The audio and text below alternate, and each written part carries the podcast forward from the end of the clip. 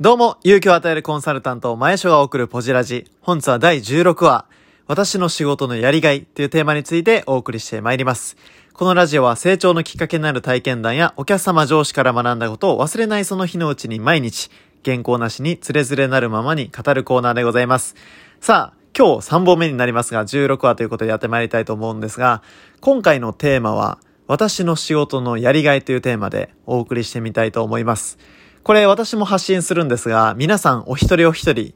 のこのやりがいというのも、ぜひとも聞いてみたいなと思う今日この頃ではございます。ちょうど今日の朝ですね、あのー、まあ、ある学生の方と電話していたんですけれども、これどんなきっかけかと言いますと、私今あの、あの、関西学院大学っていう、あの、兵庫県にある、あの、ある私立の大学なんですけど、私そこの出身でございまして、で、そこの大学を出た方で、若手の20代、30代前半ぐらいの方の同窓会っていうのが全国各地にあるんですね。で、その東海ブロックっていうのを代表を、えー、私が務めさせていただいてるという兼ね合いで、あの、感学の職員の方と接することが非常に多くあったんですね。で、その時に、まあ私の、えー、その職員、まあ大体こう30過ぎぐらいでしょうか。もともとあのキーエンスっていうあの有名な本当に素晴らしいね、こう会社で勤められてたところから、あの、非常に、こう、まあ、アイスホッケーに情熱を持っている方でいらっしゃいましたので、えー、転職をし、えー、そちらの方で、今、科学の職員として活躍されている方なんですね。で、この方からご紹介いただいたのは、その同じアイスホッケー部の、いわばこう、学生、まあ、次期首相の方だということだったんですが、まあ、ちょうどこの人材教育という分野にも関心があるということで、朝少し電話でお話をしたんですね。で、こう、やっぱり、まあ何がこう、学生の方と接してすごく、まあ、あのね、こう、我以外皆しっていう有名な言葉はありますが、私もこう、日頃接するときに、必ず自分以外の人から、これは何を学べるだろうかっていうのを非常に大事にしながら、そして同時に何を与えられるだろうかっていうことを大事にしながら、えー、コミュニケーションをとってます。で、今回、その学生の方と接して、非常にこう学びになったのは、確かにどんなこうきっかけで自分って今の会社に入社したかなとか、今の仕事のやりがいってどんなところにあるのかなっていうのを、改めてこう言語でアウトプットすることによって、またその自分の仕事に対してのロイヤリティや、まあ、主体性、モチベーションというのは上がってくるのを感じましたから、やっぱりのこう結局、まあ、年齢関わらず相手に与えられるものっていうのは必ずあるなっていうのをまた確認いたしました。でですね、今日、まあ私のこのやる、やりがいっていうテーマなんですけどね。まあもともと私あの、21歳ですかね。あの、1歳から22まで結局ずっと水泳を続けてましたので、21歳の時点で私の脳内にはもう水しかなかったんですね。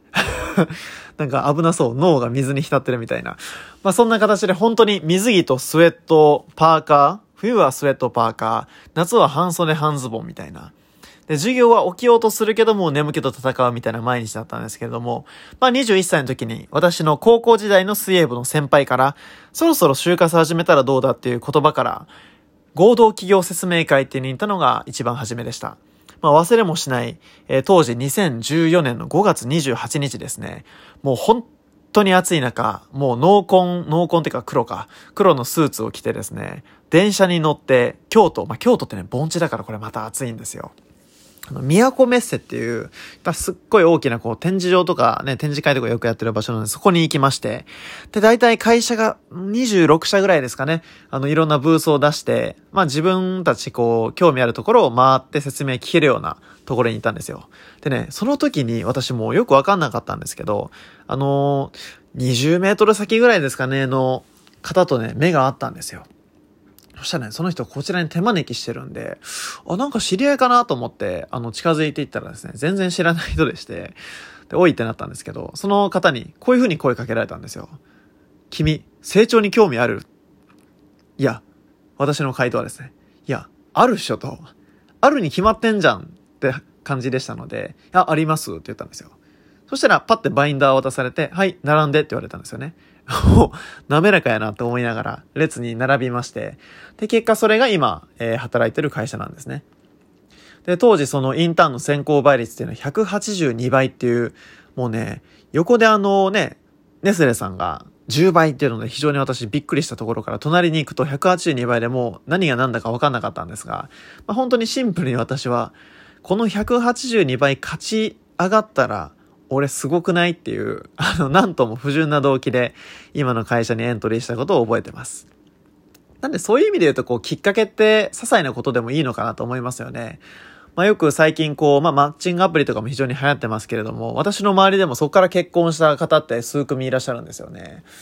で、やっぱそういうのをこう、なんでしょう。まああまりよく思わない方っていうのももちろん全然考えとして一つあると思うんですけど、まあどんな入り口、スタートであれ、結果その自分が情熱を傾けられたり、自分が本当に好きに、えー、生涯幸せにしたいと思える関係になるとしたら、私はそれはそれでありだなと思うタイプなんですよね。で、まあそんなきっかけから今の会社に、まあその選考を受けて上がっていくにつれ、やっぱり私ってこう何に一番動機づけされたかなっていうと、自分の成長もさることながら、自分の関わった人がどんどんどんどん成長していく姿、そしてその結果っていうのが間近で見れることっていうのに非常に喜びを感じました。ですので、こう自分が成長した分だけやっぱり役に立てますし、役に立った分だけやっぱりそのお客様がいわばビジネス、プライベートともに高い成果を出していく。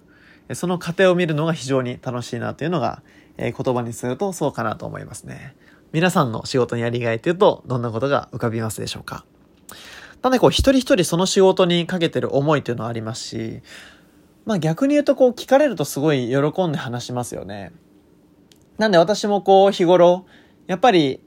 まあ自分がこう、話す方が楽しいというか、あの、話したくなってしまう時ってやっぱりあるんだけど、まあ、それ以上にやっぱり大事なのは、相手のこう話をよく聞くこと。そしてその、どんな話を聞くかっていうのも、相手がその仕事、どんな部分にやりがいを持ってるかとか、その仕事を始めたきっかけっていうのを私は必ず伺うようにしてます。